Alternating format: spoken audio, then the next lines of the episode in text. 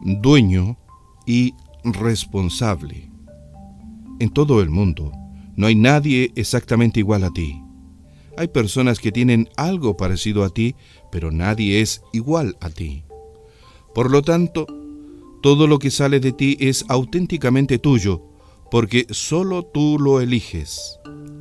Eres dueño de todo lo tuyo, tu cuerpo, incluso todo lo que Él hace, tu mente, incluso tus pensamientos e ideas, tus ojos, incluso las imágenes que a través de ellos percibes, tus sentimientos, sean cual fueren, rabia, alegría, frustración, amor, decepción, excitación, tu boca y todas las palabras que salen de ella, corteses, dulces o duras, correctas e incorrectas, tu voz, fuerte o suave, y todas tus acciones se dirigen a otros o a ti mismos, cualquiera que fueren.